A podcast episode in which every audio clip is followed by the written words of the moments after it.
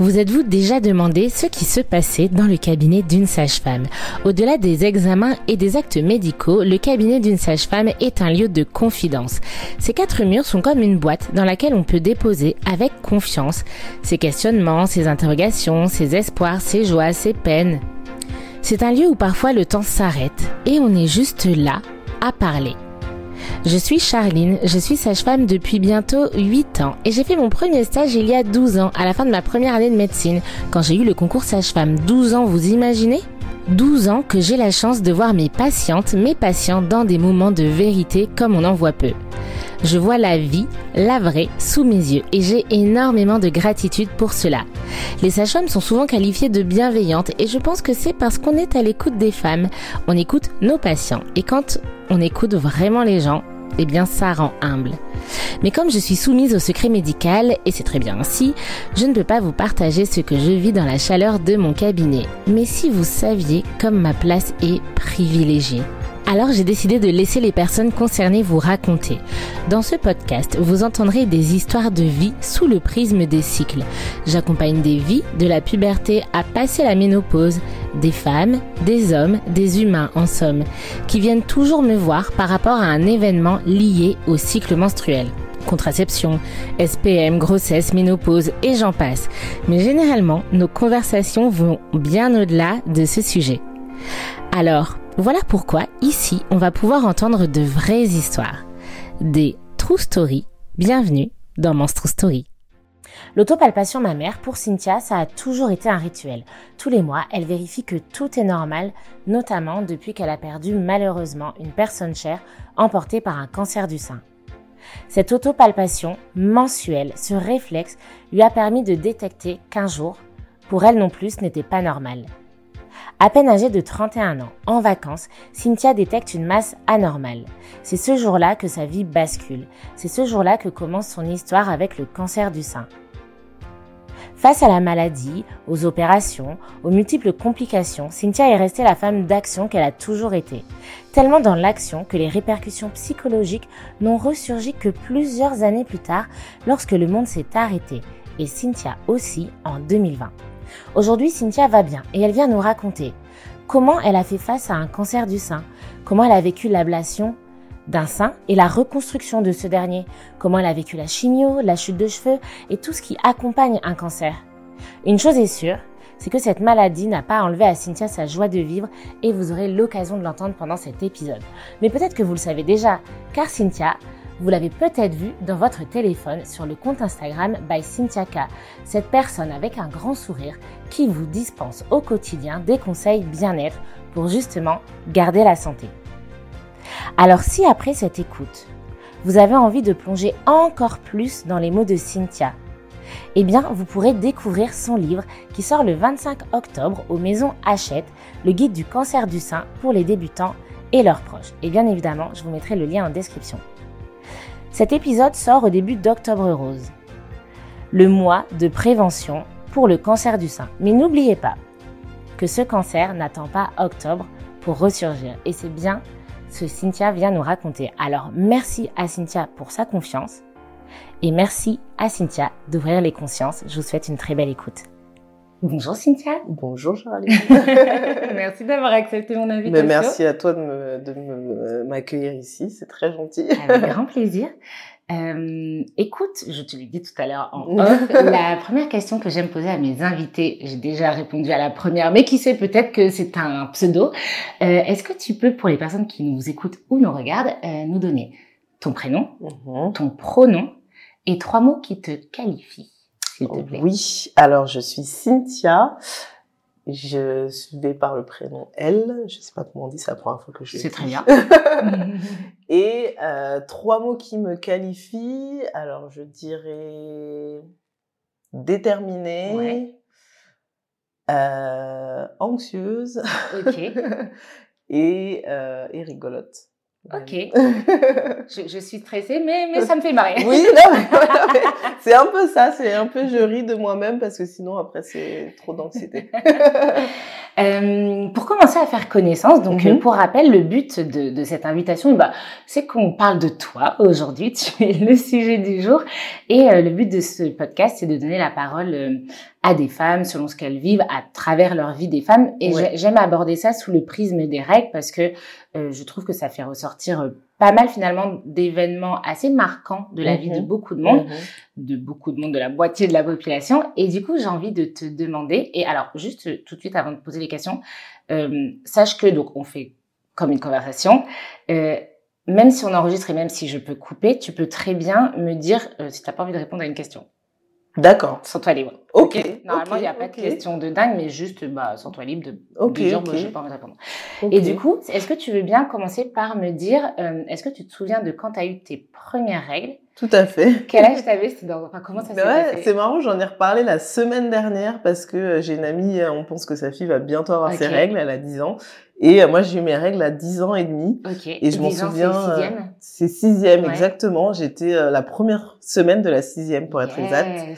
Et euh, je ne savais pas du tout ce que c'est, ce que c'était. Ah. Et ma mère ne, bah, n'en parle pas. Hein, en fait, je pense hmm. que c'est même pas culturel. C'est juste comme ça dans n'importe quelle ethnie, pays, origine. Je n'ai jamais rencontré quelqu'un qui m'a dit ma mère hmm. m'a préparé aux règles. Et euh, j'ai eu mes règles un jour comme ça et euh, j'ai commencé à vraiment avoir peur et j'ai écrit il y a du sang dans ma culotte, il y a du sang dans ma culotte. T'étais chez toi? J'étais chez moi et il y a ma grande sœur euh, qui a trois ans de plus que moi qui est arrivée pour me dire euh, c'est normal, t'inquiète pas, c'est des règles. Tu prends une serviette, tu la mets, il y a deux côtés, il y a un côté qui colle, il y a un côté qui colle pas. Tu mets le côté qui colle sur ta culotte et le côté qui colle pas, euh, ça va absorber. Donc ça c'est dans la c'est théorique. De manière très pragmatique. Voilà, très pragmatique et très théorique. Sauf que euh, la première fois que j'avais des règles, je savais pas qu'il fallait que je change le truc. C'est que j'ai eu le même truc. Ma sœur de 3 ans, mon aîné, le jour, enfin, le jour où j'ai eu mes règles, le lendemain, je pars à l'école, elle me dit, t'as bien pris de quoi te changer? Et du coup, je me dis, bah, je fais pas sport, tu vois. Ouais. Et, et bah, pareil, je savais pas qu'il fallait changer. Ouais. Et du coup, tu as eu le même truc? Et ouais, j'ai eu le même truc. Je savais pas qu'il fallait changer et euh, je savais pas qu'il fallait pas s'habiller en blanc. Ah putain, mais, voilà. Je m'en souviendrai toute ma vie. J'avais. Me dis pas qu'il était en velours. Non, c'était un espèce de pantalon en coton euh, blanc. C'était blanc et c'était un peu Vichy, tu ah vois. Ah oui, mais toi c'était la rentrée. Ouais, c'était la rentrée. C'était bleu ciel et blanc et euh, ah, ouais. et la même semaine j'avais piscine. Donc je pense que j'ai tout qui s'est tartiné. Et euh, malheureusement, j'avais un prof euh, homme qui était, qui a pas du tout été, euh, bah, comme à l'époque. Hein, déjà, aujourd'hui, c'est terrible. Donc, il y a 20 ans, mmh, encore mmh. plus. Et du coup, je lui dis oui, excusez-moi, je vais pas pouvoir bah, faire natation parce que j'ai mes règles. Et il dit parce que t'as quoi? Je dis, ah. parce que j'ai mes règles. Il dit non, il parle plus fort, je n'entends pas. Mais non.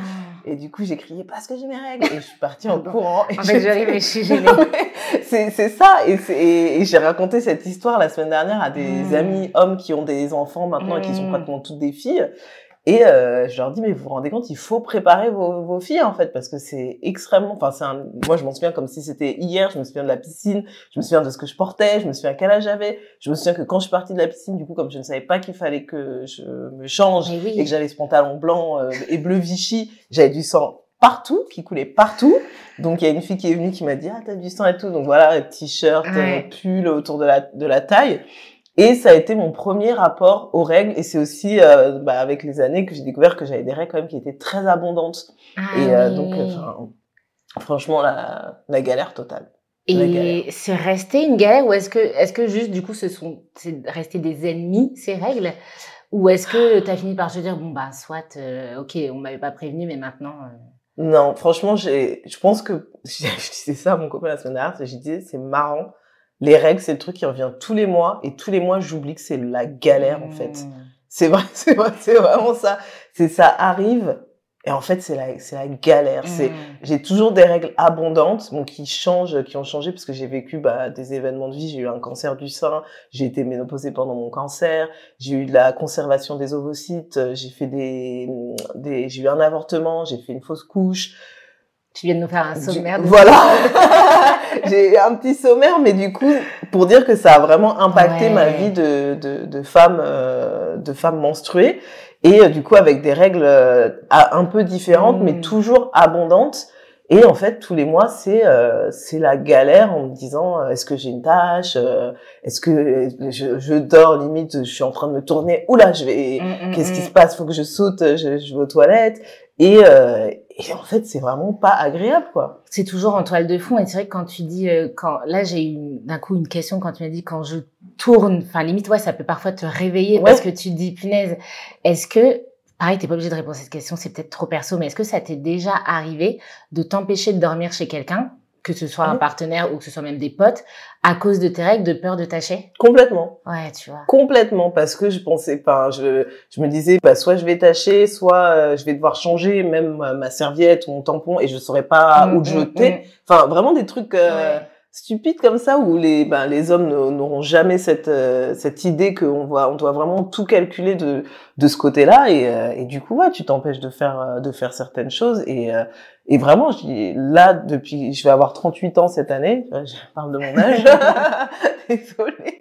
Non, alors, c'est s'excuse parce que j'ai dit, tu verras, je te pose pas plein de questions au début pour te présenter parce que je sais que ça va venir au fur et à mesure et que je laisse les gens se faire une idée. Mais t'inquiète, quand tu as dit euh, mes règles depuis euh, il y a 20, 20 ans, ouais, 20 euh, ans.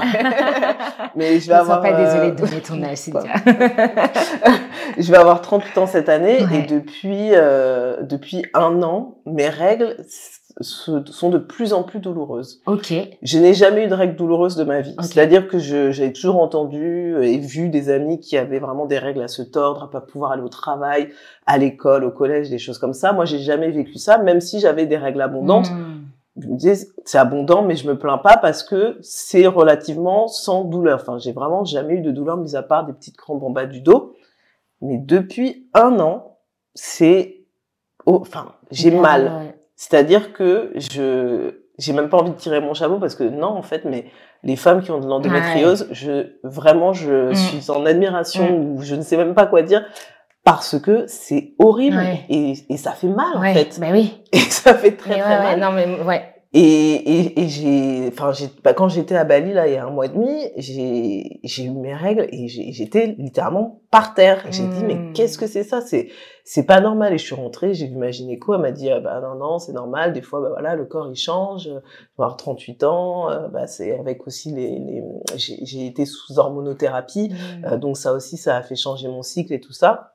C'est juste, euh, voilà, c'est des fluctuations hormonales du corps, mais du coup des douleurs depuis, euh, ouais, depuis un an euh, où je me dis, mais en fait c'est si c'est comme ça en fait que je fasse des enfants maintenant et que je me fasse enlever l'utérus et qu'on n'en parle plus. Ah mais vraiment, en fait, genre, mm, mm. parce que psychologiquement c'est c'est c'est très difficile. Après j'ai la chance par contre et ça c'est un truc peu importe les les problèmes gynécologiques que j'ai pu avoir avec la la maladie et tout, c'est-à-dire que mes règles ont toujours été régulières j'ai jamais eu un moment où je je sais qu'en fait mes règles ça va euh, trois jours avant les règles du mois précédent. Ouais, ok. Je, vais à ce jour-là, je vais avoir mes règles. S'il y a pas des règles ce jour-là, au bout d'un jour, je peux commencer à paniquer. Mais vraiment, j'ai jamais eu de problème hmm. d'irrégularité et même après mon cancer, euh, j'ai été ménopausée quatre mois du coup mhm. pendant mon cancer, donc de janvier à avril pendant les chimios, et puis après en avril j'ai arrêté les chimios. Et ils me disent oui, bah ça reprend jusqu'à un an, euh, machin. Non, le mois d'après. Nous on attendait derrière la porte. le mois d'après, elles sont revenues. Incroyable. Et euh, même quand j'ai fait la conservation des ovocytes, ils me disent bon ben voilà ça peut déréguler, vous pouvez avoir vos règles qui reviennent dans une semaine. Mm. Dans une semaine, les règles elles sont revenues. Et ça a toujours toujours, toujours été comme ça. Voilà des bonnes Abondantes mais bonnes élèves. Voilà, exactement. Donc, je me dis même dans cette angoisse de d'avoir des règles très abondantes, au moins, on, avec mon corps, ça va. Oui, et du coup, tu peux pallier, trouver des stratégies, bien prendre tout ce qu'il faut, tout ce qui te convient. Exactement.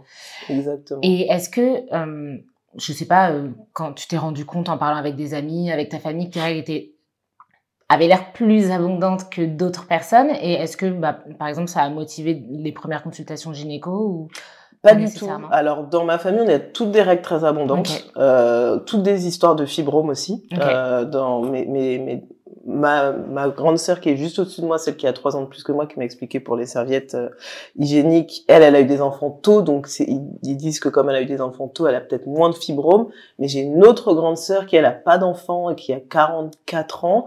Elle, elle a beaucoup de fibromes et du coup des règles très abondantes. Ma mère a eu une hystérectomie parce qu'elle avait aussi des règles très abondantes et pratiquement toutes mes amies ont hmm. toutes des règles très abondantes. C'est, je hmm. crois que je dois en avoir deux qui ont des règles qui me disent non c'est infime, euh, hmm. mais du coup elles sont de l'autre côté du spectre, pas que leurs règles soient mieux en fait, c'est juste que elle elle panique justement parce que leurs règles sont très peu abondantes. Euh, voilà et, euh, et du coup euh, c'est euh, jamais ça n'a jamais été quelque chose de, de, de, de, collectif en fait dans le bah on va aller chez gynéco pour pour prendre la pilule, pour en parler, pour machin. Non, non, non. Moi, ma première consultation gynécologique, c'est parce que j'avais 18 ans et que j'ai découvert que j'étais enceinte. Donc, voilà, c'est la première fois que j'allais chez gynéco. Ok. Voilà. Et du coup, 18 ans, tu sais pas, enfin, personne t'a, on ne parle pas en fait de sexualité ou de gynécologie. Et euh, du coup, bah, t'arrives, tu te dis, bon, bah oui, j'ai mes règles depuis euh, que j'ai 10 ans, euh, ok, bah, de toute façon, je suis enceinte, donc vous doutez bien que j'ai mes règles.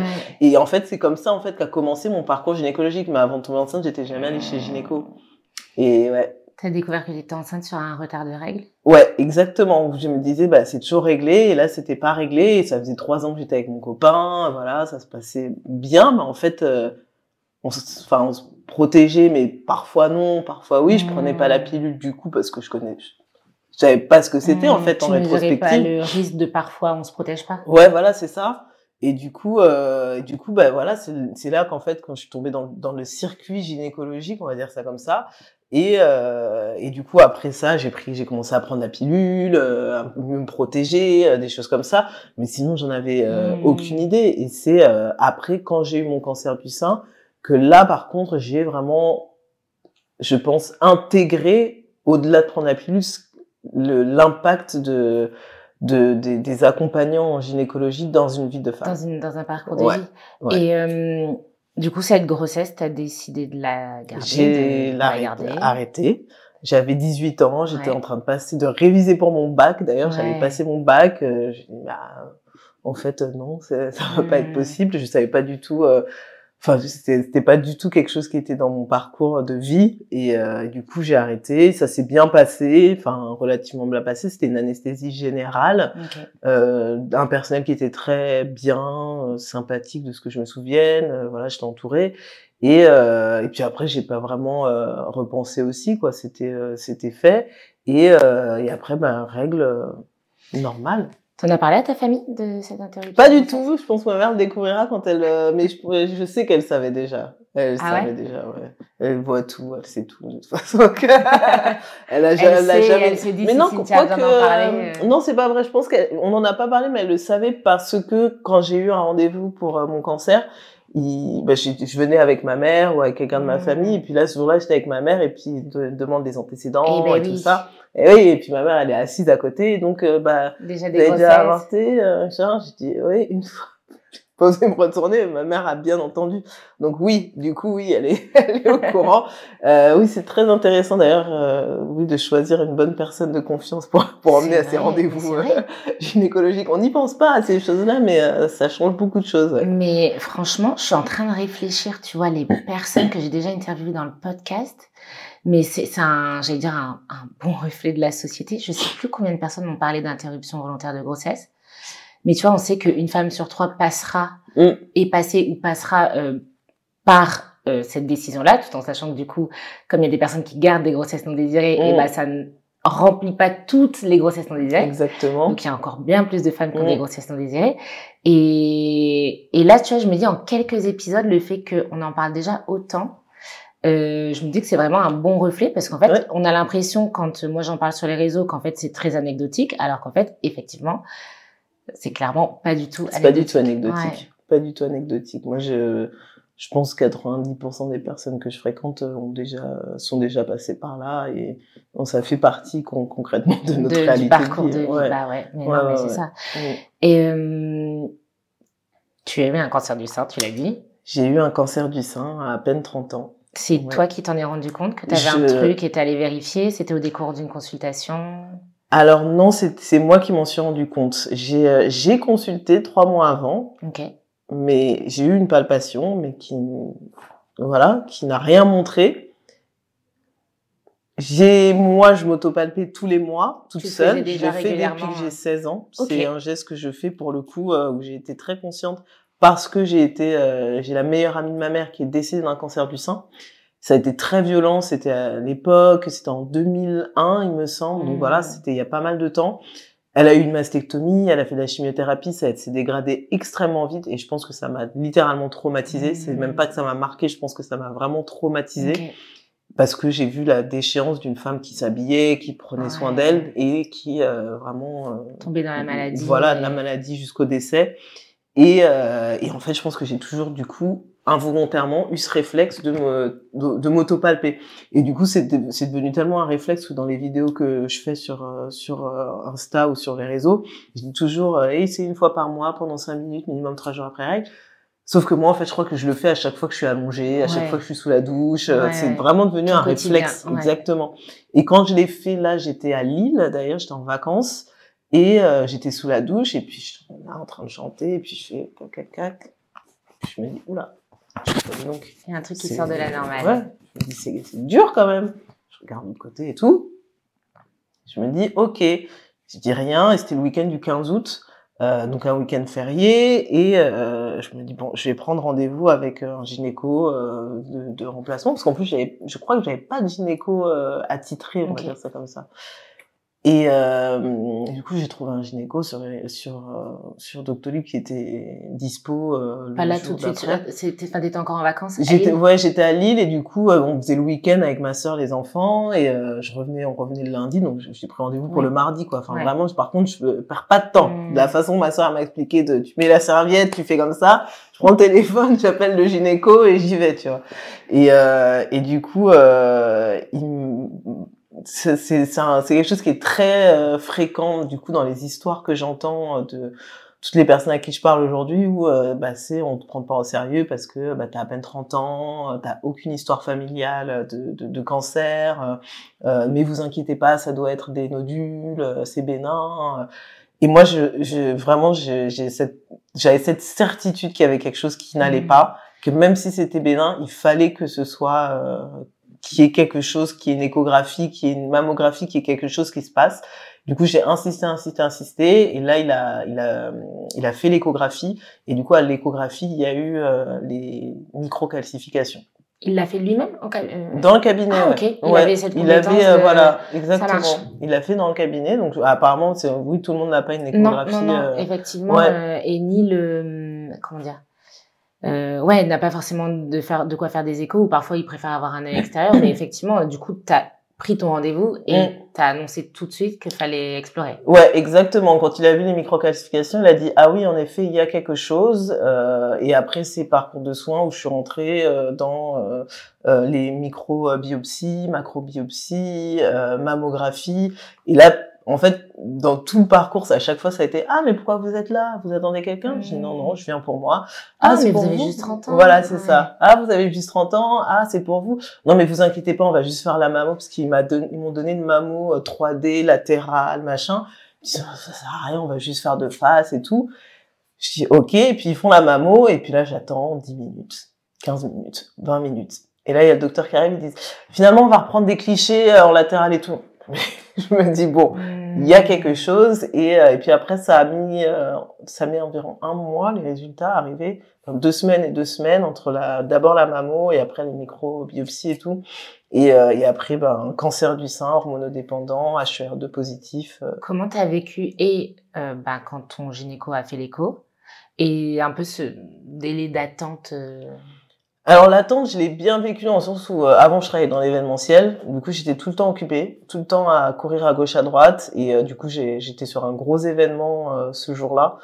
Et en tout cas le jour où j'ai eu mon annonce et le temps d'attente. Et du coup je me suis occupée en fait, je me suis occupée, j'en avais parlé à ma sœur entre temps et euh, à des amis avec qui, parce que c'était le week-end du 15 août, donc ouais, j'étais, j'ai eu mon annonce le 14 septembre, donc mhm. c'était vraiment un mois. Et euh, du coup, bah, il y avait des petites vacances, donc je partais avec mes amis, j'en avais parlé à deux amis, et, euh, et, je me dis bon bah si ça va arriver, voilà, ça, ça, arrive, mais bon, qu'est-ce que je sais que l'attente, elle est terrible, c'est terrible, hein, mais je dis aux gens, il faut, il faut vraiment s'occuper, il faut mhm. changer les idées, il faut faire le maximum de choses qu'on a remis au lendemain. Et du coup, c'est ce que j'ai fait. Et puis après, j'ai eu mon annonce euh, par email. Ok. c'est gynécologue. Du coup, seule chez toi euh? Non, j'étais en train de travailler sur le toit du BHV. J'organisais un gros événement. Ok. j'ai lu mes emails et je vois euh, tout est bénin, vous inquiétez pas. Euh, c'est des euh, c'est un c'est un adénofibrome, un petit adénofibrome et tout. Je sais pas pourquoi j'ai dit ah merci beaucoup euh, c'est un gauche c'est un droit du coup tout va bien est-ce qu'il y a des autres choses que je dois faire euh, voilà qu'est-ce que je dois faire? Et le lendemain il me renvoie un mail. Désolé je n'avais pas ouvert tous mes courriers c'est pas bon il faut que vous veniez tout de suite au cabinet pour une prise en charge. Oh. Waouh et entre temps j'avais appelé ma sœur pour lui dire c'est bon j'ai pas le cancer et tout du coup, je dois rappeler ma sœur. Et le lendemain, j'étais toujours sur ce, sur ce toit d'ailleurs. Sacré événement. et euh, et j'ai, j'ai dû rappeler ma sœur pour lui dire euh, non, non, il s'est trompé. Euh, c'est, c'est pas bon, quoi. Hmm. Et, euh, et du coup, bah, comme j'étais encore en train de préparer cet événement, j'ai euh, et, et, qui était filmé par M6 en plus à l'époque. Du coup, j'étais branché, j'avais des micros. Donc je pouvais pas vraiment euh, hmm. pleurer, euh, faire quoi que ce soit. J'étais là, il y a 18 heures, il y avait, c'était, euh, je sais pas, il devait y avoir 1500 personnes qui venaient de sur rue de Rivoli, on avait tout bloqué et tout. Donc je pouvais rien faire que, de... enfin, en tout cas moi, je me suis pas autorisée à lâcher le truc, à partir, à faire quoi que ce soit. Je suis restée, j'ai fait mon truc, j'étais branchée, ils ont filmé, j'ai fait mon événement, tout s'est très bien passé. J'ai fait la fête, une heure du matin, j'ai dit c'est bon, c'est fini, vous avez ok, bon, c'est cool, on débranche, bam, et je suis rentrée, je suis plus retournée au travail. Ah voilà. Et c'est comme ça qu'a commencé, euh, et je dis toujours que mon parcours de soins, je dis toujours que quand on se fait annoncer un cancer, le parcours de soins, en fait, débute quand on a, quand on commence les examens. Alors que quelqu'un qui, euh, les résultats sont négatifs, il y pensera comme un petit moment de sa vie. Moi, le parcours de soins, il a commencé à ce moment-là, et à partir du moment où j'ai eu déjà un gynéco, qui n'étaient pas vraiment à l'écoute euh, et des personnes qui me disaient ah vous êtes jeune hein, nan, nan, nan. et après quand j'arrive on m'envoie un email en fait mm. ça a donné mm. le mm. ton un peu de tout le reste de mon parcours de soins et après c'est peut-être le serpent qui se mord la queue mais pour moi ça a été vraiment euh, où j'étais très sur la défensive en fait dès dès qu'on me posait des questions dès que je pouvais pas faire confiance j'ai cherché euh, quatre différents euh, hôpitaux où être suivi euh, pour les chirurgiens. J'ai fait sept interviews de chirurgiens. Enfin, j'étais vraiment tout le temps sur la défensive. Euh, ma mère elle me disait mais de toute façon il faut que tu sois aujourd'hui et patient et infirmier et docteur. C'est c'est toi qui connais ton corps machin. Et du coup autant t'es malade mais autant t'es, tu te dis tout, tout, le monde est là pour t'avoir, il y a un truc quoi. Et j'étais vraiment pas dans la confiance du, du, du, système euh, médical. Et après, dans, en plus, dans chacune des, pratiquement chacune des étapes que j'ai eues dans mon cancer,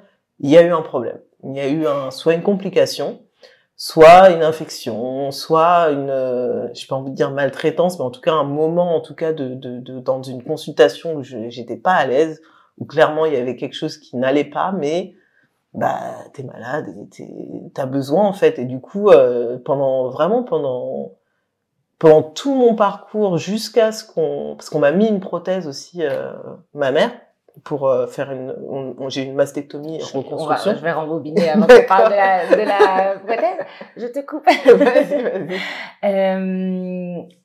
Donc, enfin, t'as cherché différents. Déjà, est-ce que tu peux expliquer du coup le type de cancer que t'as eu, ce qu'il a Oui. Alors, j'ai eu euh, un cancer hormonodépendant de grade 2 HER2 positif, c'est-à-dire que c'est un cancer qui est hormonal et euh, où euh, bah, mes oestrogènes, en fait, euh, mon taux d'œstrogène va euh, nourrir les cellules cancéreuses. Et du coup c'est, j'ai, j'ai pas de, ils font la recherche génétique quand on est jeune, mhm. j'ai pas du tout de, de, de gène du cancer, donc c'est la plupart des cancers d'aujourd'hui, c'est les cancers environnementaux en fait. Euh, et c'est les sujets que j'aborde du coup sur euh, sur sur euh, mes réseaux sociaux euh, parce que aujourd'hui bah, la plupart des cancers malheureusement ne sont pas euh, génétiques. et du coup c'est ce cancer que j'ai eu donc un cancer qui répond très favorablement à toutes les tous les perturbateurs endocriniens. Mmh. Malheureusement, voilà. Et du coup, ça veut dire que idéalement pour le traiter, bah, c'est euh, de la chimiothérapie parce que j'ai aussi un ganglion, mon, ganglion axillaire, donc qui est le ganglion principal, qui a été euh, touché. Les autres non, heureusement. Euh, mais du coup, j'ai eu de la chimiothérapie, de la radiothérapie, euh, une mastectomie parce que mon sein était vraiment trop pris. Mmh. Euh, c'est un, un, un, cancer canalaire infiltrant, donc c'est-à-dire que les, les, les canaux de comment on appelle ça quand on donne le sein là euh, lactifère. Exactement, les canaux lactifères étaient déjà pris. On peut pas sauver le téton, on peut pas sauver le sein. Mieux vaut enlever le sein et euh, du coup j'ai eu j'ai une mastectomie du sein droit. Euh, le sein gauche allait très bien et il n'y avait pas de raison de penser qu'on avait besoin de le de, de faire quelque chose. Et, et après, j'ai eu une, reconstruction immédiate dans ma même opération de mastectomie. Avec une prothèse du coup. Est-ce que, est-ce que quand on t'annonce ça, du coup le cancer, est-ce que, est-ce qu'on t'a parlé dans quelle mesure ça pouvait être soigné? Est-ce que tu leur faisais confiance? Et est-ce que tu as vu la meilleure amie non, la meilleure amie de ta mère, de ta tante? Enfin, est-ce que tu as fait un espèce de parallèle? Est-ce que Non, alors moi j'ai pas fait de parallèle avec euh, ma tata Madou, elle s'appelle euh, j'ai pas fait de parallèle parce que j'avais quand même la conscience qu'il y a beaucoup d'années qui se sont passées et que la, la science s'est améliorée. Mmh. J'ai des amis qui m'ont dit ah je connais quelqu'un qui a eu un cancer donc si tu veux tu peux lui parler. Euh, en revanche, j'avais pas du tout confiance euh, dans le corps médical. dans le corps médical.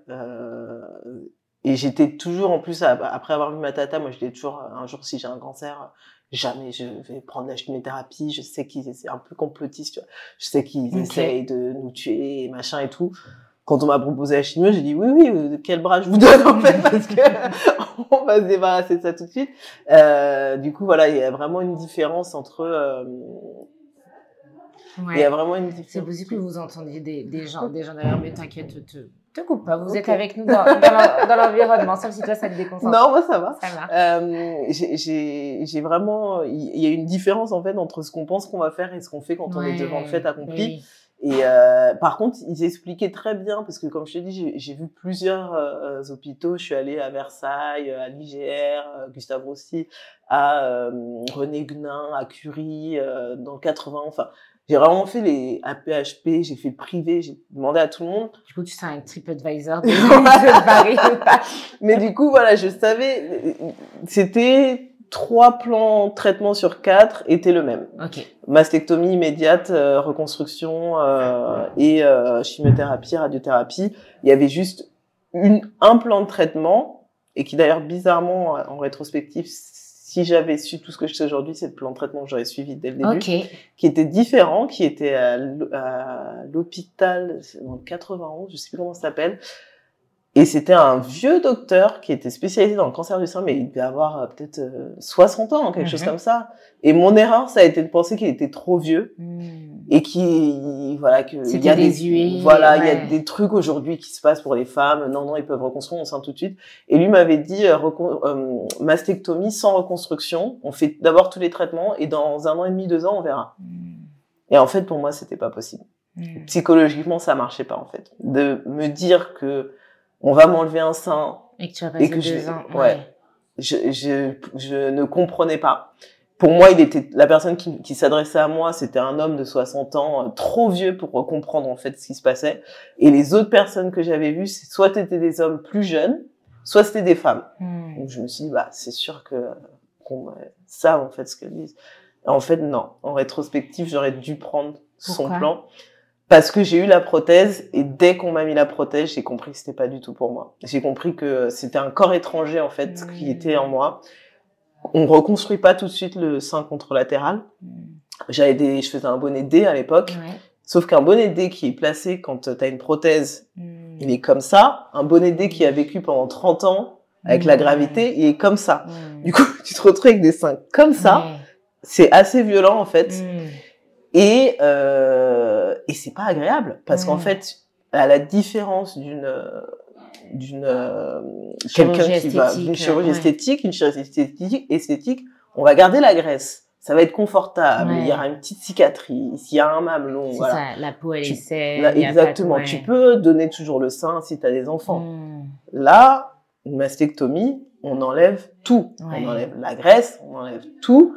C'est-à-dire que c'est comme si on prenait un ballon qu'on gonflait et qu'on mettait dans un sac plastique. Mm, mm, le plastique étant la peau et le ballon étant la prothèse et, on s'allonge sur le ventre, on est comme ça. Hein. On, on, tient plus droit.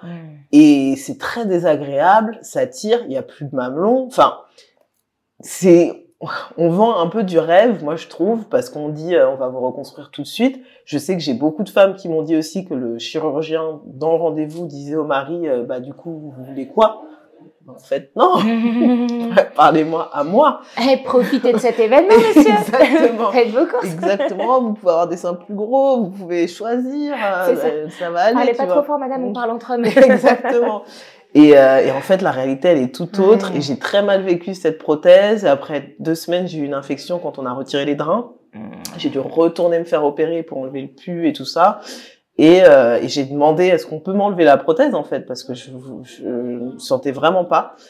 Et ils m'ont dit non. Ils m'ont dit non, on n'enlève ah. pas, on va pas refaire une opération, c'est trop risqué. Là, on y va juste pour curer et pour nettoyer, mais euh, voilà, vous allez vous habituer et tout. En fait, je me suis pas du tout habituée à cette ah. prothèse. Quand, quand on fait un curage axillaire, machin, on a des, on a ce qu'on appelle des cordes sous le, sous les selles. Donc c'est mhm. vraiment le, la peau est tellement tirée que on sent les canaux lymphatiques en fait. Du coup, faut les masser, mais ça, enfin, ça me tirait énormément. Moi, je faisais pas mal de sport. Ça m'a complètement handicapée euh, physiquement. Bah, t'es là, tu te mets à nu et tu vraiment une vraie hmm. différence physique. J'étais célibataire à l'époque, mais bon, je voyais des, des gars comme ça. Dans les rencontres. Euh. Dans les rencontres et tout. Alors, c'était pas compliqué pour la personne qui rencontre. Et c'est vraiment, c'est toutes les femmes pareilles à qui je parle. Ça, c'est hyper intéressant à dire. Euh, parce que je pense qu'il y a beaucoup de monde qui se pose la question. Ouais. Toi, tu dois beaucoup avoir la question. Des personnes euh, célibataires qui ont envie de faire des rencontres. Qu'est-ce que l'autre va penser quand je me mets nue J'en ai parlé hier encore dans mes stories. Et les, les hommes n'en ont rien à foutre les femmes n'en ont rien à foutre. Les femmes que vous allez rencontrer ou les hommes que vous allez rencontrer, votre partenaire s'en fiche. La seule personne qui y pense, c'est vous.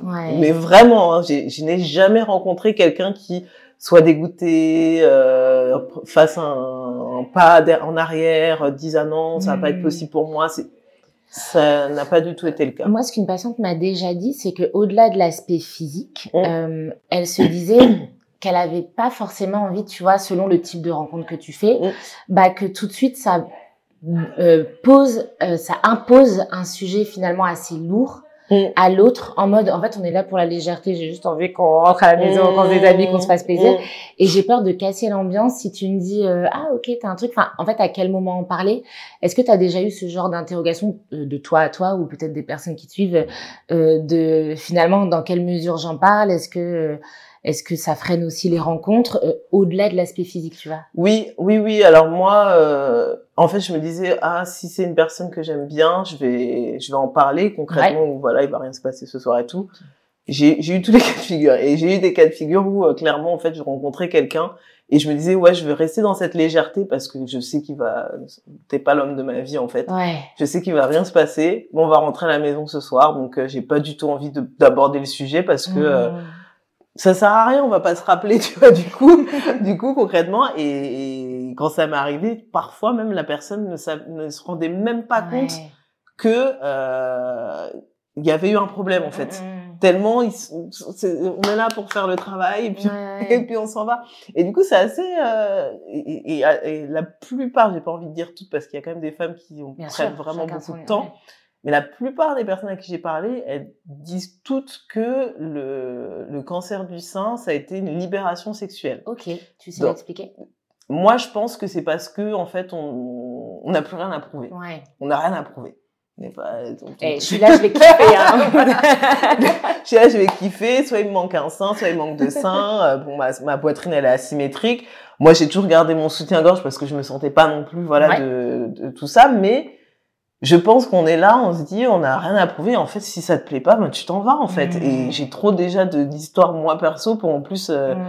euh, gérer tes états d'âme. Et je pense vraiment, c'est ce qui se passe. Et du coup, euh, il y, a y a vraiment une liberté euh, sexuelle, même dans la, la façon dont on va se tenir, on va s'habiller, on va vouloir plaire. Et, et j'ai parlé à plusieurs femmes qui m'ont toutes dit que leur carrière euh, sexuelle, on va dire ça comme ça, c'est le plus épanoui après ou pendant euh, leur cancer. Est-ce que euh, avant qu'on te parle de mastectomie, est-ce que justement tu t'es dit mince, je vais, enfin, en fait souvent quand même on associe la poitrine à la féminité. Tout à fait. Et du coup, est-ce que tu as eu peur de perdre une forme de féminité? Et tu t'es rendu compte que finalement, non? Je vais dire carrément oui, parce que si j'avais pas eu peur, j'aurais pris l'opération que notre bah professeur me proposait. La, la réalité, c'est que je l'ai prise. J'ai prise euh, la reconstruction immédiate parce que ça me permettait de garder mes seins et que en plus quand tu tu t'annonces à tes proches ou à tes amis que tu as un cancer, tout le monde te regarde avec des chiens des yeux de chien battus en disant mince putain elle va perdre ses seins. Et en plus bah moi déjà j'aimais bien m'habiller euh, je sortais j'étais très confiante et tout. Tu vois dans le regard des autres qui doivent se dire putain la loose la meuf euh, elle s'habille bien et là tout d'un coup euh, elle va perdre ses seins et tout c'est chaud. Et donc toi t'as un petit peu le plaisir de dire bah en fait non regarde j'ai des seins tout de suite tu vois. Regarde je me suis opérer hier et en fait j'ai des seins tout de suite. Et oui concrètement je, je pense qu'il y a très peu de personnes qui vont te dire euh, c'est pas associé à leur féminité complètement. Mmh. Mais bizarrement, parce que j'ai eu cette prothèse, en fait, j'ai eu de la radiothérapie sur ma prothèse, ce qui n'est pas du tout. Euh, si on vous propose ça un jour, ne faites pas ça, parce que, ça tire un peu plus. ça, tire, ça, ça, ça a ouvert ma peau et la prothèse est tombée. Pardon. voilà. Donc ça tire, ça tire beaucoup. Ça détruit en fait la radiothérapie. Ah, je suis. Non mais genre et j'ai je mon sac qui est tombé par terre. Mais c'était en fait c'était limite c'était ça en fait j'étais arrivée à un point tellement ridicule dans mon parcours de soins où j'étais là je dis mais vas-y dites-moi en fait faites qu'est-ce qu'il y a d'autre là qui peut se passer? Parce que j'ai eu que des complications quand j'ai eu à chaque ah, parcours traitement de que j'ai eu j'ai eu des complications. Donc là, je suis là, il y a littéralement la peau, ma peau qui est ouverte. Je peux attraper ma prothèse comme ça. Et j'ai dit là déjà vous allez m'enlever ma prothèse. Bah oui oui là ils ont... si vous le faites pas je le ferai. voilà c'est ça. Ils ont plus le choix et euh, et du coup comme ma peau était trop abîmée j'ai dû rester un an et demi à plat. Et là c'était la libération totale. Libération physique, libération psychologique, tout ce que tu veux. J'étais j'étais trop bien, j'étais hmm. tellement bien que j'ai considéré ne pas me faire reconstruire. Ok. J'ai vraiment, euh, il y a que 30% des femmes qui se font reconstruire après un cancer du sein. Mmh. Les gens pensent que c'est plus, mais en fait c'est vraiment peu parce que il y a euh, bah, la peur de que ce soit pas pareil, la peur de retourner se faire opérer et qu'il y ait des complications parce que ça aussi c'est réel. Et, euh, et du coup je suis là, je me dis putain c'est quand même pas mal. J'avais ma prothèse que je mettais parfois ou pas pouvais faire du sport comme avant sans que ça tire. Euh, je mettais un soutien normal pour mon autre sein, mais après je mettais pas ma prothèse, euh, ma prothèse euh, externe, externe exactement. Euh, j'étais plutôt bien, je mettais des, des, habits et tout. J'avais trouvé un couturier qui m'avait fait des robes, des, des soutiens-gorge et tout. Fait un réel avec une voilà. très très belle robe. Euh, exactement. Comment s'habiller quand on a juste quand un on a qu'un sein, parce que c'est des choses qu'on on se dit bon on va plus pouvoir s'habiller, alors que pas du tout. Il y a toujours des alternatives. Et euh, il m'avait refait mes maillots de bain et tout, et du coup je, je m'étais dit bah en fait euh, vas-y je vais pas me faire reconstruire parce que mmh. vraiment j'étais euh, j'étais trop bien, mes cheveux avaient recommencé à repousser, je sortais et tout, il faisait beau. Et, euh, et puis après, j'ai trouvé un chirurgien qui était exceptionnel et du coup, je me suis dit, bah si c'est pas lui, en fait, je me ferai pas reconstruire. Et du coup, ça a été lui, donc c'est pour ça que je suis partie sur la reconstruction, parce que j'ai quand même pris une reconstruction qui est assez compliquée avec un lambeau de cuisse. On a pris un bout de ma cuisse pour reconstruire mon sein. Et derrière, il y avait des lipofillings aussi, donc plusieurs liposuctions pour remettre la graisse dans mon sein. Donc c'était quand même très longue opération et en plus une opération qui veut dire une nouvelle cicatrice qui n'était pas indispensable. Sur un nouvel endroit du corps. Sur un nouvel endroit du corps, mais pas n'importe lequel, dans l'entrecuisse. Hmm. Donc, encore une fois, tu rencontres quelqu'un, déjà tu lui expliques que tu as un sein, un sein qui est asymétrique, un faux sein où t'as pas de sensation, et en plus t'écartes les jambes et tu lui dis, ah mais en fait, cicatrice. Là, bah, là c'était ma cuisse, mais en fait c'est mon, sein. Donc c'est deux cicatrices, mais c'est un peu le même. Exactement. Et, euh, et du coup, en fait, il y a plein de trucs comme ça à mmh. considérer quand tu es célibataire. Encore une fois, c'est c'est un peu lourd, mais je pense que j'étais arrivé à un point où je me dis, bon, vas-y, tu sais quoi, le mmh. gars qui veut, il veut, et ça, la personne qui veut pas, ben, en fait, euh, bye bye, quoi. Mais là, je le dis légèrement parce que j'ai quand même beaucoup de recul, hein. Je ne disais pas ça comme ça à l'époque. Mais c'est voilà, c'est des choses à considérer, euh, c'est lourd, euh, c'est des, des, des, des, traitements lourds. La reconstruction, ça, ça prend du temps et au-delà de la reconstruction physique, je pense qu'on ce dont on parle pas assez, c'est la réappropriation du corps psychologique. Mais j'allais justement rebondir là-dessus. Tu dis là, j'en parle avec légèreté. Mm. J'ai 15 000 questions à poser. Je me disais, dans quel, quand est-ce que je prends la fourche du psychologique? Parce que j'entends qu'on en parle avec beaucoup de légèreté. Euh, comment tu le vivais? En fait concrètement J'imagine qu'il y a eu plusieurs étapes, peut-être plusieurs. Euh, enfin, comment vivais comment ça allait euh, Alors moi, je suis quelqu'un de très pragmatique. Okay. C'est-à-dire que si je vois un problème, je sais que ça va pas être facile, mais de toute façon, on n'a pas le choix. Si on contourne, de toute façon, ça va arriver un jour. Donc j'ai foncé tête baissée dans les traitements. J'ai foncé, euh, j'ai quand j'ai arrêté le travail après mon, diagnostic, juste le temps de me faire opérer, mais directement euh, après mon opération, après mon arrêt maladie, en fait, je suis retournée au travail. Donc j'étais en off pendant deux mois et demi, okay. un congé mat si tu veux. Je retourne au travail, sauf que je retourne au travail, j'ai quand même mes chimios, j'ai quand même la radio. Donc je retourne au travail avec tout à temps plein, à temps plein, dans l'événementiel, à faire des horaires complètement décalés. Comme s'il n'y avait pas de fatigue avec les traitements. Exactement. Et c'était une chimio euh, d'abord toutes les trois semaines, ensuite une toutes les semaines. Radiothérapie, c'est tous les jours. Euh, j'ai fait ça, j'ai continué jusqu'au jusqu'au et après j'ai changé de travail, je suis déménagé à Amsterdam, j'ai bien vécu et tout jusqu'au Covid. Et là, Covid, ça a été la le parce, que tu pouvais plus être dans le travail? Parce que bah, je travaillais dans l'événementiel, donc il n'y avait plus d'événements. Tu peux pas t'échapper pour voyager. Tu es confronté à toi et toi-même. Et là, mmh. ça a été vraiment la traversée du désert. Dépression. Euh, bah, j'ai été diagnostiquée dépression, anxiété, stress post-traumatique. Mmh. Euh, un autre truc, quoi, j'ai oublié. Donc, je crois que déjà ça, c'est pas mal. Ça faisait combien de temps, du coup, des, euh, ça faisait, euh, la, donc Covid c'est 2020 et j'ai eu mon cancer en 2016, fin 2016. Donc oui, il y a eu ah trois ans et trois ans et demi. Donc comme ça, euh, avec dans le, décalage horaire, euh, le retour de bon Exactement. Donc c'est trois ans et demi dans le déni. Les statistiques disent que c'est environ 21% des femmes ou des personnes qui sont diagnostiquées d'un cancer du sein souffrent de stress post-traumatique. Moi, je pense que c'est plus. Parce que de toutes les femmes à qui j'en ai parlé en souffrent toutes. Je pense que les études sont pas à jour, mais euh, ça a été très violent. Euh, quand tu es tout le temps, tout le temps, tout le temps, tout le temps dans l'action et du coup tu te crées des mécanismes de défense et tu te crées des, des, des, des exutoires en fait pour pas penser et que tout arrive d'un coup, Hmm. Je dis toujours que j'étais très contente d'être en Hollande parce qu'en France, j'avais pas du tout euh, eu de soutien psychologique en fait thérapeutique. On n'a pas proposé. On n'a pas du tout proposé. Moi, je l'avais demandé à un moment parce que quelqu'un m'avait dit dans mon entourage, mais tu devrais peut-être voir un psy. Hein.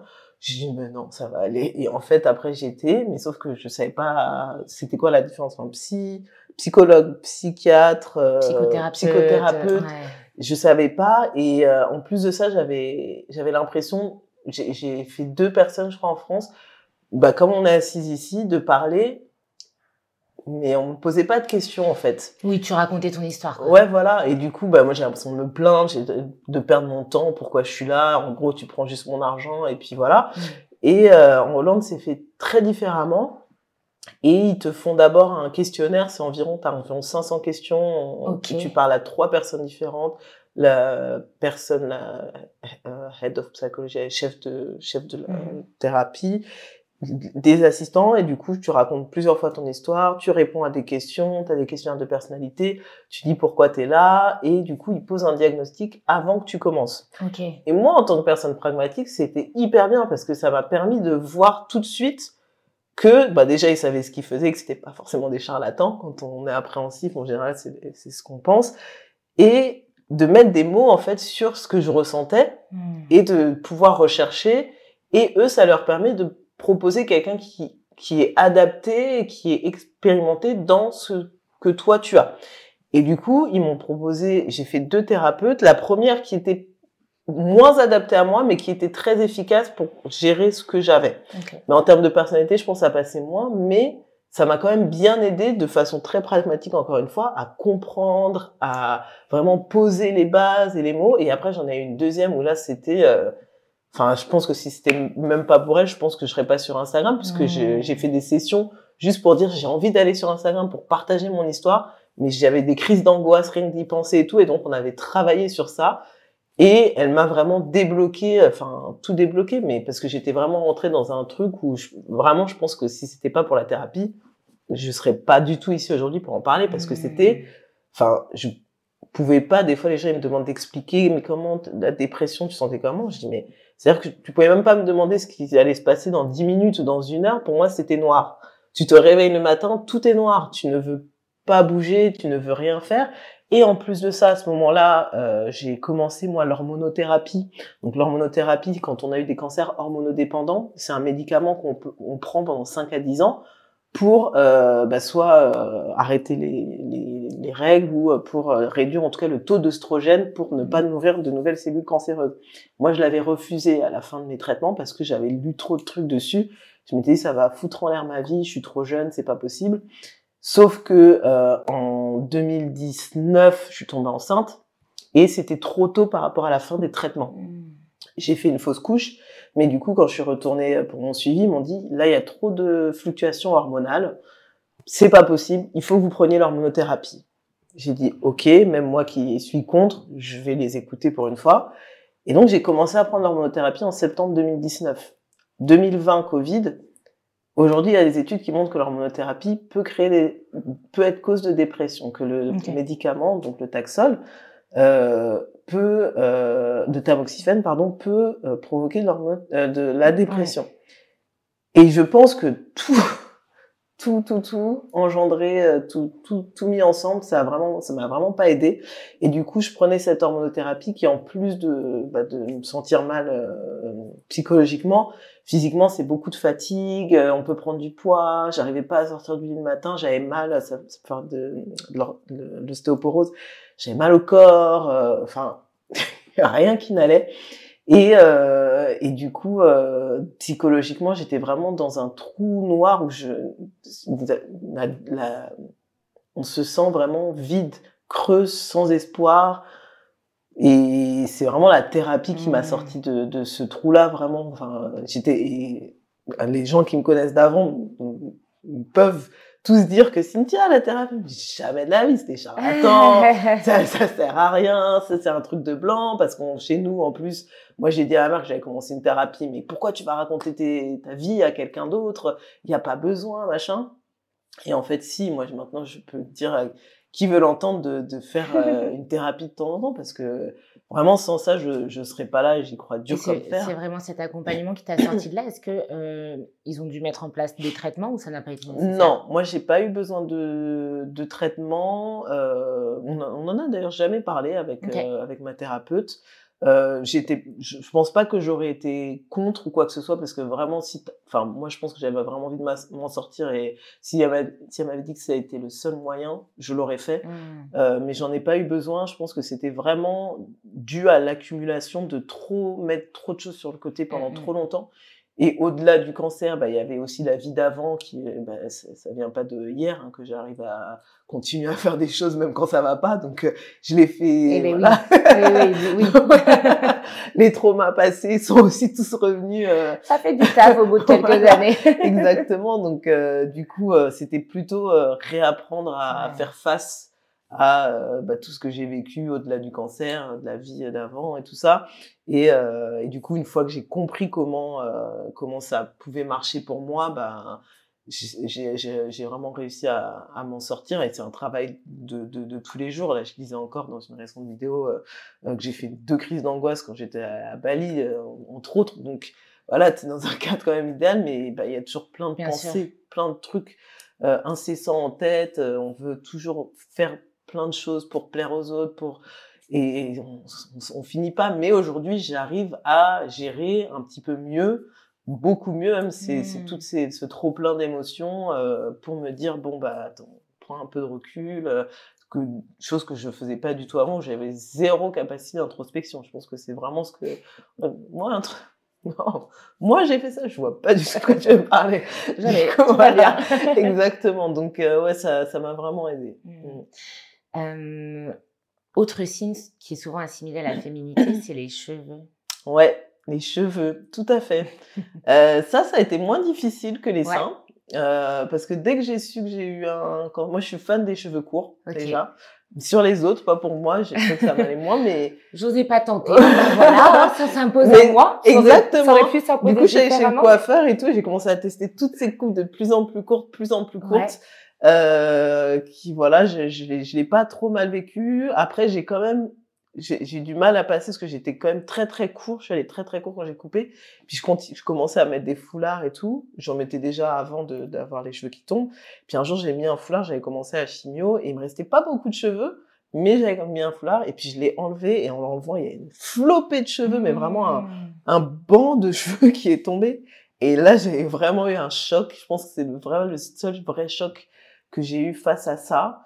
Et euh, j'ai appelé mon meilleur ami et tout. J'ai dit non, faut que tu viennes, euh, faut que tu me rases la tête et tout. Et puis il est arrivé en 10 minutes, euh, me raser et tout. Et bon, ça a été bon bah voilà, on pleure. voilà, tu dis bah là t'es vraiment dans le dur parce que tu vas commencer un truc. Enfin c'est de la chimiothérapie donc tu, tu ça tue tes cellules quoi. Et, et voilà. Mais après par rapport à la féminité aux cheveux, comme moi je mettais déjà des foulards je dis toujours que si j'avais pas dit que j'avais le cancer, les gens ils auraient pas su que j'avais le cancer. Ils, on pouvait pas voir. Vraiment, j'avais pas. Pu garder ton style. Ouais, exactement, exactement. J'avais pas vraiment euh, le. J'étais pas pâle, j'étais pas faible, je continuais à travailler. Euh, donc voilà, j'avais pas ce problème. Et par contre, une fois que mes cheveux ont commencé à repousser, je les ai gardés courts pendant deux ans, je crois. Mhm. Et après, par contre, il y a eu un peu un déni de repousse de cheveux, je crois, où ils ont commencé à pousser. Et en fait, euh, bah, les cheveux afro, c'est déjà plus compliqué à prendre euh, soin et tout ça. Et avant, je faisais énormément de soins. J'avais peut-être la même euh, longueur de cheveux que tu as là actuellement. Ah je me suis dit, ça a repoussé, mais imagine demain t'as un cancer encore, meuf. Tu vas mmh. refaire tous ces soins et puis après on va te dire de. Et du coup pendant deux ans je voulais, enfin j'ai laissé pousser mes cheveux, mais par contre je m'en occupais plus du tout. Là j'ai commencé à m'en occuper l'année dernière justement quand j'ai commencé à parler avec des, des nanas sur les réseaux qui m'ont dit la même chose. Elles veulent plus s'occuper de leurs cheveux en fait. C'est autant c'est associé à la féminité avant qu'on tombe malade. Mmh. Autant quand on tombe malade, je pense qu'on se rend compte que c'est un peu aussi euh, superficiel, mmh. tu vois. Et du coup, on se dit mais pourquoi j'ai passé autant de temps et j'ai dépensé autant de produits dans un truc qui en fait euh, on s'en fout, tu vois. Et l'année dernière, j'ai dit bon, j'ai quand même envie de recommencer à mmh. prendre soin de mes cheveux et tout, donc je vais le faire. Mais c'est vrai que même, même, je crois que c'était la semaine dernière, j'ai eu ce truc de, euh, j'étais en train de faire mes soins et tout je, me suis regardée dans le miroir, je me suis dit, mais si, si t'as le cancer là qui revient là, c'est ouais, c'est chiant. C'est intéressant parce que tu vois, finalement, là, quand on parle de cheveux, je me dis, euh, il y a des similitudes entre les cheveux et les règles. En fait, je me dis que tu sais, il y a cette phrase un peu une femme qui change de vie, c'est une femme, enfin une femme qui change de coupe de cheveux, c'est une femme qui change de vie. Oui. Et euh, et ben, je pense vraiment qu'il y a plein d'histoires de vie à raconter avec des coupes de cheveux. Exactement. Je lance l'idée si quelqu'un veut lancer un podcast. non mais, mais c'est hyper intéressant parce que en fait, c'est juste quelle est la part de j'ai vraiment envie, j'aime bien. Euh, bah là, c'est une nécessité, c'est de parler traitement. Et euh, quelle est la part de, bah, en fait, juste euh, la société ou ce que je sais que ça va rendre, etc. Et, mmh.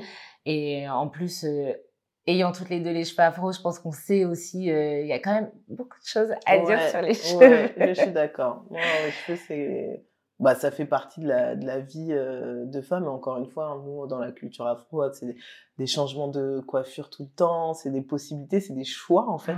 et là, il n'y a plus le choix, quoi. Tout enlevé.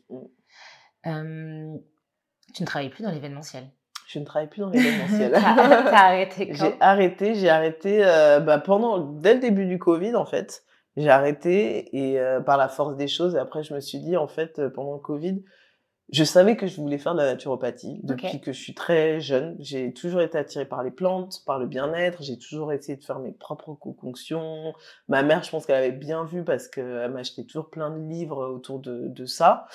Et euh, du coup, je me suis toujours dit qu'un jour j'allais être naturopathe, mais c'est quand j'aurai 60 ans parce que j'ai plus rien à faire de ma vie. voilà.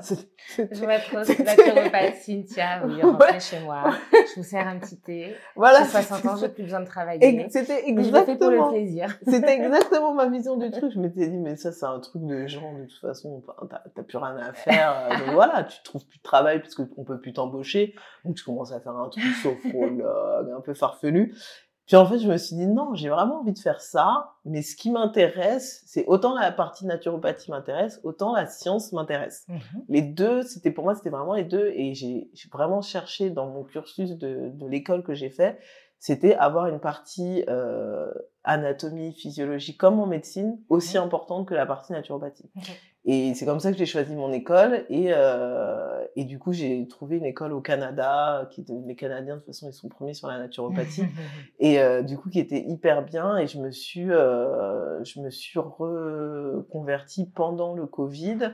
Normalement, c'était un cursus en deux ans, mais avec le Covid, bah, il n'y a rien à faire. J'ai pris énormément. Enfin, je passais, je pense, j'étais à 50, 60 heures euh, dans les livres. Euh, j'ai fait 50 cursus.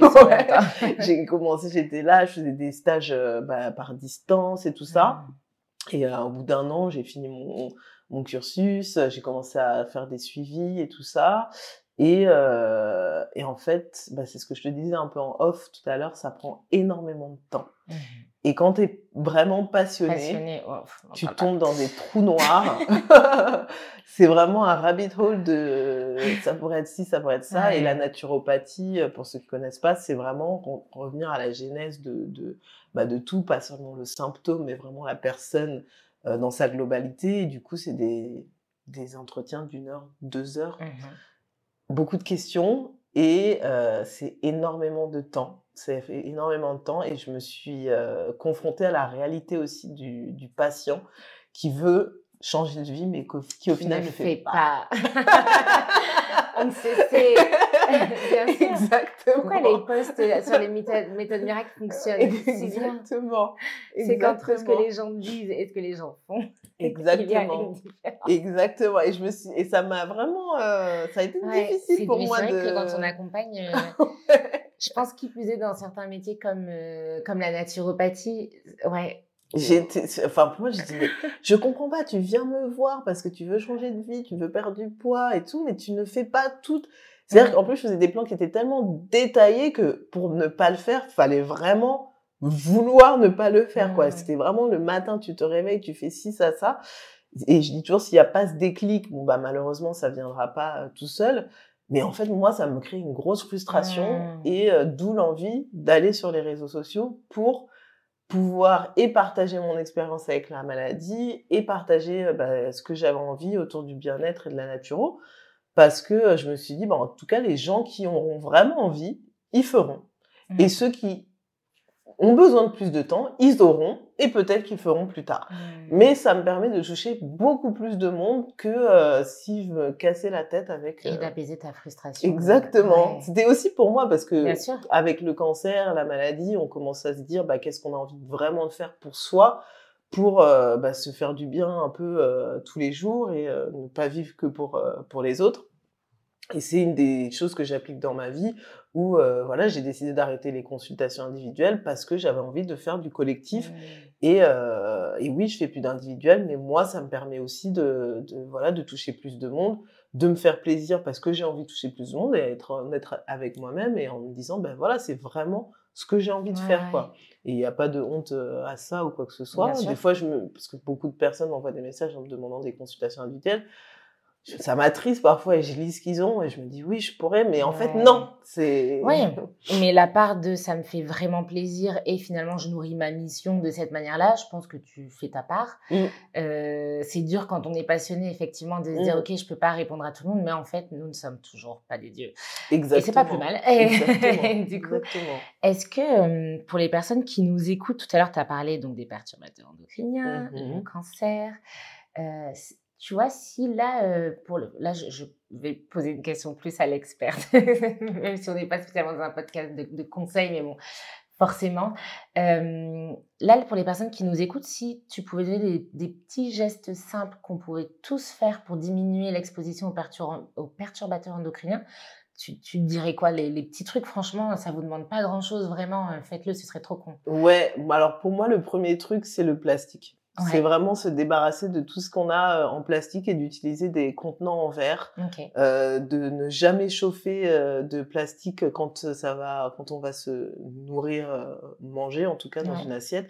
il y a encore deux trois semaines, j'allais chez une cousine qui était enceinte et qui réchauffait pour ses enfants dans une assiette en plastique au micro-ondes. Donc, mmh. je dirais pas, ne, ne, vous débarrassez pas du micro-ondes tout de suite, mais en tout cas, tout ce qui est en plastique, pour moi, c'est vraiment le, perturbateur endocrinien numéro un et qui est et qui est vraiment partout.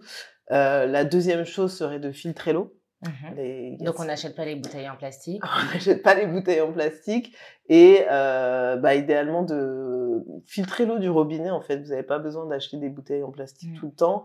Euh, d'eau, je sais qu'il y a certains docteurs qui disent oui, l'eau du robinet c'est l'eau la, plus safe, elle est contrôlée et tout. Ok, elle est contrôlée.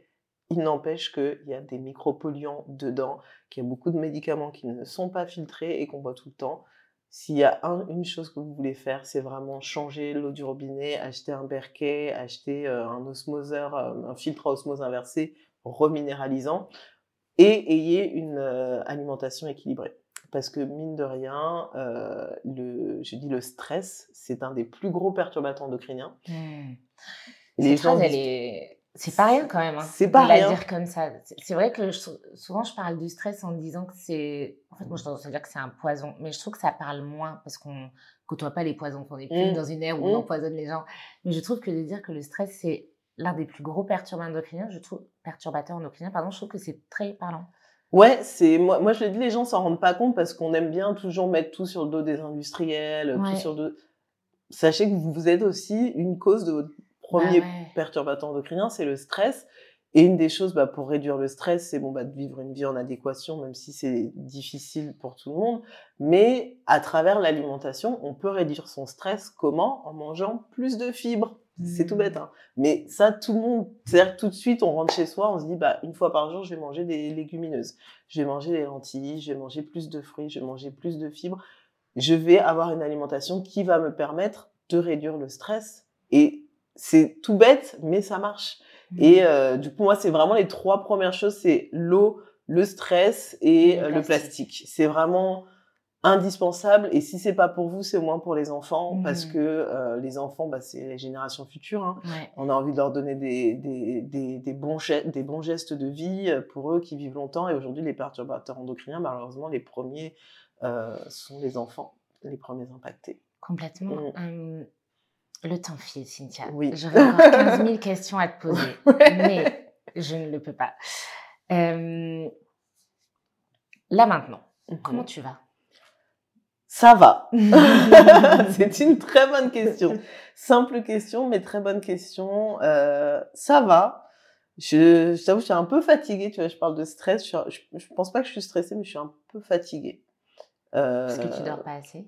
Non, je, je, trop. je, travaille trop, je pense. Je, je me mets des objectifs. Est-ce que est-ce que c'est pas dans ton tempérament? Si, mais aujourd'hui, je me, je me cache derrière l'excuse que je travaille dans ce que j'ai vraiment envie de faire. Donc, mais c'est pas une excuse au final. mais en fait, je me mets des, des objectifs où j'ai l'impression de me dire oui, c'est très euh, correct, c'est très raisonnable. Mais à chaque fois, en fait, mmh. mon objectif a toujours la même connexion, c'est une fois par semaine une newsletter par semaine, une vidéo YouTube par semaine, une machin par semaine. Au bout d'un moment, rajouter 10 choses une fois par semaine, ça commence à faire beaucoup.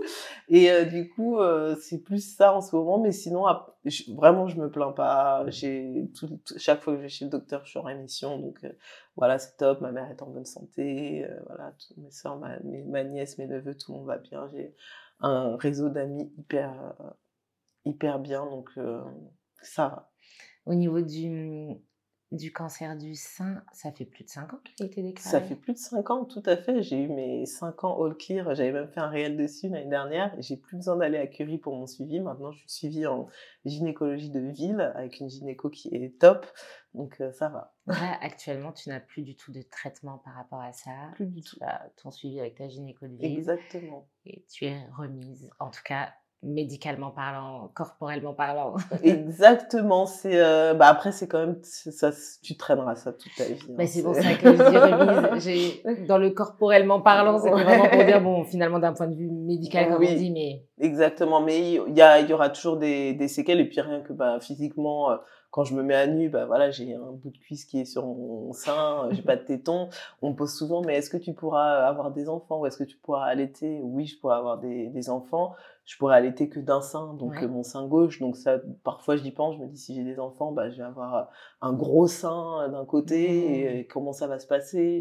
Parce que ça, ça, c'est des choses qui font peur aussi un petit peu. J'ai congelé des ovocytes que je peux utiliser. Est-ce que je vais les utiliser? Mmh euh, J'ai parfois des douleurs quand même à droite. Et puis dès que j'ai mal à la tête, est-ce que c'est métastase? Est-ce que j'ai un cancer du sein? Voilà, c'est c'est des c'est j'ai pas envie de dire que c'est une, épée de Damoclès. J'aime pas l'appeler comme ça parce que c'est pas tous les jours. Mais des fois, c'est des petits pics là, un petit peu par-ci par-là, ou euh, des choses que tu avais complètement oubliées qui reviennent euh, comme ça un petit peu euh, te rappeler un petit peu à l'ordre. Donc voilà. Mais après, encore une fois, je, je me considérais extrêmement chanceuse. J'ai, j'ai perdu une amie il y a deux mois à peine d'un cancer fulgurant, diagnostiqué en mars et décédé oh. en novembre. Cancer du sein. Cancer du sein, vraiment fulgurant. Euh, il y a beaucoup, beaucoup de... Ce qu'on dit, oui, ça soigne bien, oui, mais il y a quand même beaucoup de femmes qui décèdent euh, tous les ans, et c'est des impacts sur des familles et des enfants, et vraiment, c'est... Moi, je me considère très, très chanceuse. C'est pour ça que je tire à faire ce réseau, ce travail sur les réseaux sociaux, et euh, que je fais tous les mois ce rappel autopalpation, et je suis contente que, bah, que ça prenne, parce que, bah, du coup, il y a des femmes qui soit ne savaient pas du tout s'autopalper, soit mmh. n'osaient pas aller euh, chez une sage-femme ou un gynéco, un docteur pour demander euh, de leur montrer. Euh, et, du coup, voilà, ça, c'est mon travail de vie maintenant. c'est beau et je te remercie pour tout ce que tu fais. Tu donnes plein, plein, plein d'infos. Est-ce que tu as une dernière chose que tu as envie d'ajouter la réponse peut être non. Hein. C'est peu la question? ok, sur quoi j'ai envie de terminer? Euh, Non, non, vraiment, est-ce qu'il y a un truc qu'on n'a pas abordé ou autre que tu as, que as envie d'ajouter? Euh, bah, Au-delà, moi, de, de, parler du cancer, c'est vrai que je parle du, du, cancer, mais je veux aussi surtout parler du bien-être. En fait, c'est mon message maintenant de, que, que je porte parce que même sur les réseaux, J'espère que toutes les personnes qui me suivent n'ont pas le cancer. Du coup, oui, tu partages beaucoup de, de bien-être, de ouais, de conseils. Exactement. Moi, mon, ma mission, c'est vraiment d'essayer euh, de, à ce que tout le monde garde la santé et de simplifier. Euh, C'est-à-dire qu'aujourd'hui, j'essaie de vivre la vie la plus simple possible. Et euh, c'est le message que j'ai envie que les gens euh, retirent aujourd'hui. C'est si vous avez envie de faire quelque chose, faites-le. Ne vous, ne vous laissez pas consommer par justement tous ces messages extérieurs de surconsommation qui pour moi aujourd'hui font vraiment un, travail de parasitage dans notre style de vie, la façon dont mmh. on consomme et euh, et d'essayer vraiment de, au quotidien en fait de bah, d'avoir trois choses qui nous font plaisir quoi. À la fin de la journée je dis toujours à mon copain alors qu'est-ce qui t'a fait sourire euh, aujourd'hui comment tu t'es fait plaisir? Parce qu'on oublie en fait on oublie extrêmement vite. Même moi avec mon cancer des fois je me prends la tête sur des trucs. Je me dis mais attends t'étais prête à l'article de la mort il y a pas longtemps donc pourquoi et, euh, et la vie va très très vite. Et si vous pouvez vous faire du, bien une fois par semaine ou une fois par mois, franchement, faites-le sans culpabiliser parce que, parce que ça va trop vite, quoi. C'est c'est quoi ton bon moment d'aujourd'hui? Mon bon moment d'aujourd'hui, c'est qu'on m'a enlevé mon pied de barouk, ma chaussure de barouk. Je me suis cassé l'orteil il y a, il y a un mois et demi à Bali d'ailleurs, en tombant de mon scooter, en allant au yoga. Et aujourd'hui, j'ai eu le plaisir, c'est la première fois que je remets une chaussure sur mon pied droit depuis le mois de décembre. Donc c'est mon petit moment aujourd'hui de plaisir. C'est pas un petit moment, j'allais dire, c'est un, sacré. Euh, c'est un très bon moment. et aujourd'hui aussi dans ma playlist euh, Spotify, j'ai une de mes chansons préférées qui est passée de Jennifer Holliday, qui est une des reprises dans Dreamgirls. Voilà, et du coup, je l'ai écouté 20 fois, je pense, aujourd'hui, en chantant dans la voiture, et j'étais trop contente. ça tient ça, les bons moments. Trop bien, merci beaucoup, Cynthia, pour euh, tout ce que tu nous as partagé. J'espère que vous avez apprécié écouter. Euh, je vois les témoignages toujours comme des cadeaux, donc merci beaucoup pour ce cadeau, Cynthia. Est-ce que tu peux redire les noms de tes comptes et réseaux sur lesquels on peut te à retrouver? Tout à fait. Vous pouvez me retrouver sur Instagram et YouTube sur By Cynthia K. euh, KA, c'est KA, et sur TikTok, juste Cynthia KA sur TikTok. Très bien, je mettrai tous les liens dans la description. Merci, à, toi. Merci à tout le monde pour votre écoute ou pour votre visionnage. On vous invite à partager cet épisode à toutes les personnes qui ça ferait plaisir, à nous laisser un commentaire, à remercier Cynthia directement et euh, à vous abonner. Et puis on, vous dit à bientôt. À bientôt. Merci. Merci. C'était top.